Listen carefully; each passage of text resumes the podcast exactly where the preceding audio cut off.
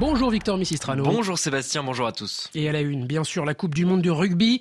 Ce soir au Stade de France, c'est un véritable sommet qui attend l'Afrique du Sud tenante du titre. Les champions du monde affrontent l'Irlande, première nation au classement international.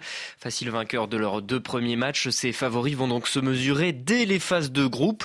Les Springboks ont le droit à l'erreur après leur succès inaugural contre l'Écosse.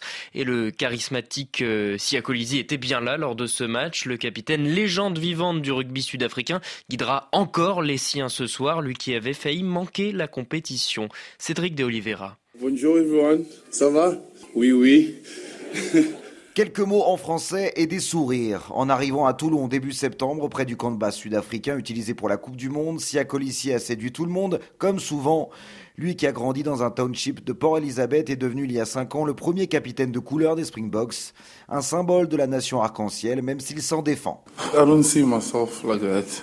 I try and narrow that to just my kids and my brother and sister. That's who I want to be a role model for. If I see myself as a giant, then you know it's not going to take me anywhere. You think of we before I, and I think that makes it easy for me just to keep grounded. Il y a 4 ans au Japon, Colissi avait guidé les Springboks vers un troisième titre mondial. Alors sa blessure au ligament croisé en avril a fait craindre le pire à son pays.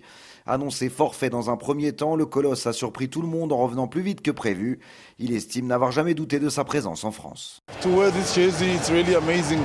We play for something far bigger than ourselves. We play for a country goes through a lot of battles from people hard working who don't give up.